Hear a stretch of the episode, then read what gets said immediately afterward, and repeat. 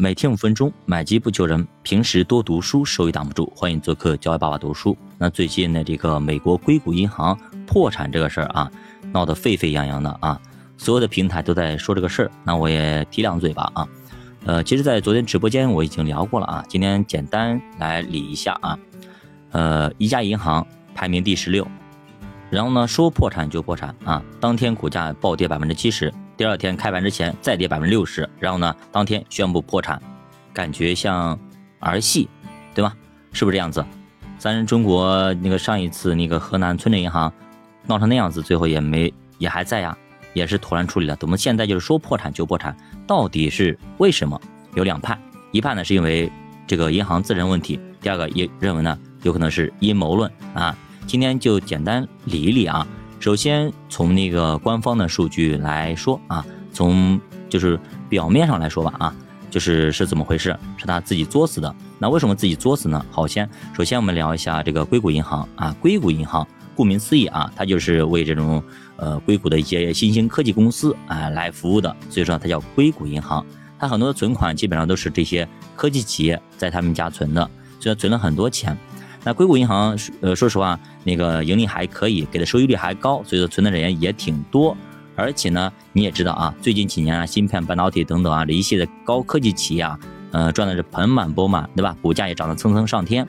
那这个时候呢，呃，那个这些科技企业存款放在银行里钱就会很多很多，甚至翻了一倍、两倍、三倍啊，特别多。那这个时候呢，硅谷银行它的项目说实话没那么多，但是存钱越来越多。那这个时候呢？账面上有很多的钱，这些钱又贷不出去，那贷不出去的话，放手里就是砸手里了。因为呢，我贷不出去，我赚不到钱，我要给你付利息，对吧？所以这个时候他想了一点，想了点子，想什么点子呢？我直接去买国债嘛。所以他买了很多的国债啊，虽然说利息呢只有一点九两个点不到，但是呢它的成本很低啊，因为咱都知道银行的存款利息只有百分之零点二五这样子，所以一一来一去，哎还能赚还能赚蛮多的啊，赚蛮多的，所以这个时候呢他觉得很开心，对吧？哎，他赚的盆满钵满，哎，公司也挺好。但是突然间大家都知道二零二二年什么情况，对不对？很多的科技公司啊等等都大量的裁员，很多的科技公司甚至都是股价暴跌，导致啊什么样的情况？导致很多科技公司它的钱不够了。钱不够了，那这个时候呢，首先他去银行把钱取出来来救急啊，对吧？比如说他要裁员，他发工资嘛，对吧？他公司里有一些亏空啊，有些项目东西，他就资金链可能断了，他赶紧去拿钱去补啊。这个时候呢，他就把银行的所有的很多钱全部抽回来，不仅不贷款，还要拿很多的钱出来，导致呢银行里面没钱了啊，对吧？就形成了一个挤兑。那这些科技公司一旦去挤兑，一家公司取钱还好，对吧？两家公司还好，但是你。架不住多呀，一万一万个客户，十万个公司去取钱，甚至一百万个客户去取钱。你想，他账面上本来就没多少钱，因为这些钱他都买国债了，他就投出去了。你想看，比如说他融资融了一百个亿，他不可能把这一百个亿全放账面上等着你来取吧，对吧？他可能留一个亿，把九十九个亿全部就投出去，投着一些基建的一些设备吧，懂吗？这些期限呢，可能都是五年、十年才能收回来的。所以呢，他要需要一个呃一个流程嘛。这个时候，大面积的人去。银行取钱，说实话是取不出来的。比方说咱们去银行取钱，对吧？你取五万以上都要预约的，对不对？是不是这个意思？你直接去取可能就没有。所以说，面对这么多科技公司来取钱，硅谷银行也没办法，对不对？他的钱全部拿出去了，这个时候一倒来倒去，可能他的资金链马马上就崩了啊。那咱也不知道里面到底出现了什么问题啊？肯定除了这个资金链断裂以外，他还做了很多很多的事情，比如期限错配，对吧？本来呢，呃，也只能够买一年期的产品，他甚至买了个十年期的产品，他觉得没事儿反正是能倒腾过来。结果发现突然倒腾不过来了，就像咱们平时啊，咱们就是正常情况下，咱们还房贷什么东西的没问题，所以加杠杆加了很多，一个月还个两三万的一个按揭也没事儿但突然间遇到了这种疫情。两个月、三个月，甚至半年没法上班，没有收入来源，这个时候房贷还要还，所以家里呢存的那点钱啊，积蓄可能就花光了，甚至家里边可能还还有一些人生病，还要花钱，这个时候怎么办？一下子您的资金链就断了，这个时候就不得不去违约，不得不去停贷，就很尴尬啊，非常尴尬。您也不愿意，但没办法，您的资金链断了，那么银行也一模一样。所以说，就导致很多的企业、很多的储户去取钱，一方面排队去取钱，排每天排成长龙，取不到啊。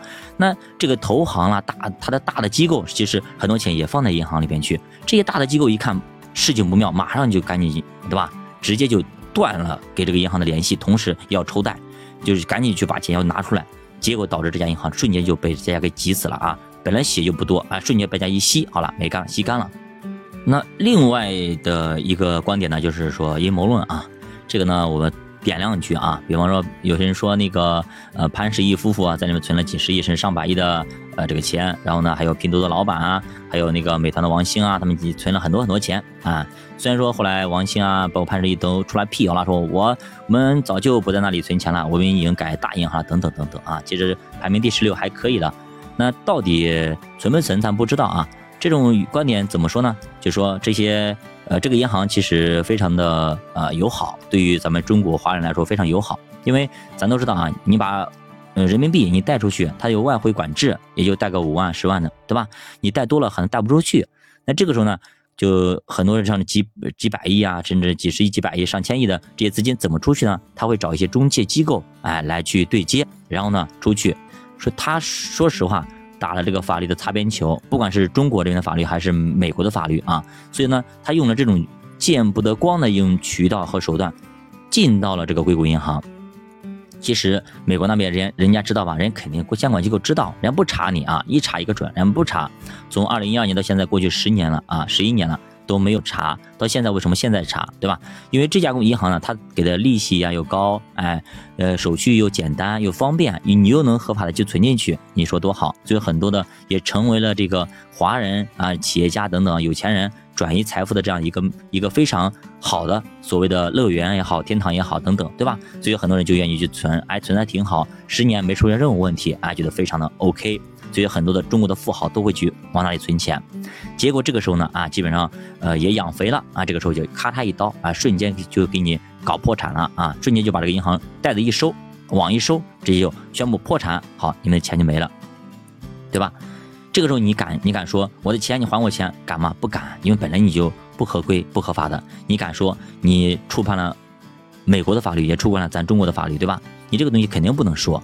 所以说，打碎了牙齿也要往肚子里吞，所以才有了网络上这么多这么多的流言蜚语吧，对吧？这个情况肯定是存在，至于是谁，咱不知道啊。所以说，还是那句话，您如果看中了人家的利息，人家看中你的本金；如果你看中了人家的便利，人家可能看中你就是你的所有，对吧？这就是直接就把中国所有的富豪直接就集体收割了。这个时候出了什么方案呢？你觉得美国会托底吗？没有托底啊，直接交给了保险公司啊，直接就进行一个处理。二十五万美元以下的，好给你；二十五万以上的，不好意思，没有。比如说你存了一千个亿，存了几百个亿，对吧？呃，那怎么弄？就没办法呀。最后呢，你只能够拿二十五万走啊。中国也一样啊。中国上一次，呃，那个河南村镇银行不一样的，五十万以下的啊，可以慢慢的进行兑付；五十万以上的，不好意思啊。所以说您存款的时候也最好要分散一点啊，最好要分散一点啊。当然，这个东西会不会波及到中国，咱不知道啊。有没有可能像雷曼兄弟当年一样的铁索连船？爆发全球的金融危机呢？啊，咱们有这个担忧啊，也不要太过于担忧，但是呢，也要提点醒啊，提点醒啊，看情况而定啊，不要太过于激进。所以说，呃，这几年确实不太平啊，什么战争、瘟疫啊，这些银行都开始破产了，对吧？美国的那么大银行都破产了，所以说，那导致像富国银行等等很多银行的门口都排了队，钱取不出来，只能取一部分，嗯，很尴尬啊，很尴尬。所以呢，大家以后啊，投资的时候一定要小心啊，再小心。尤其是中国的这些富豪们啊，你别以为啊，像以前艾跃进老师说的一样的，你别以为你钱存的白人银行就安全啊，你存的白人银行，你不一定能够取得出来。当时可能很多富豪还笑这个艾跃进啊，是个军事评论家嘛。结果呢，现在你看看，真被人家说准了，想封你就封你啊。据说那个加州的某些银行，华人开户的啊，三年以内开户的全部冻结，钱不给了啊，呃。不是不可能啊，对不对啊？不是可不可能。像这一次俄乌战争啊，直接就是俄罗斯人在瑞士也好，对吗？呃，美国也好，欧洲也好，开的一个账户，所有的钱全部冻结，全部没收，对吧？这是什么流氓行为啊？什么什么流氓行为？包括那个石油大亨在，嗯，他有这个英国国籍，有这个呃西班牙国籍等等，他已经没有了俄罗斯国籍，但是你的人种是俄罗斯人，所以呢，这个时候也就把他的所有钱啊都给冻结掉了，直接就给封了。啊，没收了，真的是啊，很残酷，很残酷。所以也给啊，我们上一次说过啊，很多的中国企业家，大部分都办了很多的户国外的一些绿卡啦、一些护照啦等等一些一些什么移民的一些东西，对吧？都要移民新加坡啊，移民加拿大，移民美国，移民哪里的，对吧？这些真的要小心啊，真的要小心。你出去之后，说实话，那些钱真的不一定是您的啊，不一定是您的，所以还是小心为妙啊，小心为妙。所以说我非常记得啊，在去年的时候啊，有浙江这边基本上人手一个啊，全国啊大批量的企业家就担心以后会收什么这税那税啊，会会限制民营企业家等等等等啊，对吧？尤其是联想的那一波啊，闹得沸沸扬扬，尤其是阿里啊马云这个事儿，所以说很多的企业家都担心要往外跑啊，说说这个是非常残酷的，有特别特别多有钱人全部都要转移这种资产。你咱不是说危言耸听，你去看看多少明星都已经不是中国人了，天天在这我中国捞钱，对吧？都国籍都是美国啊、英国啊等等啊，都不是中国了啊。呃，什么张铁林啊等等都非常多。呃，企业家也一样啊，非常多的企业家也都移民到了国外，但是还企业还是开在中国。所以说那个就是我们以前是以先富带动后富，对吧？先让一批人先富起来，结果这批人富起来之后呢，他不愿意去带动后富。他觉得这些钱都是我自己的，其实他赚的是时代的红利，他不愿意去帮助别人了，而且把这些钱要据为己有，这就是啊，说实话有点吃里扒外了啊。所以呢，还是那句话啊，如果啊您的格局不够啊，您老是以小聪明见长，比如说潘石屹夫妇啊，那您到最后可能真的到最后啊，名声没了，可能钱最后也没了。教的书陪你一起慢慢变富，我们下节再见。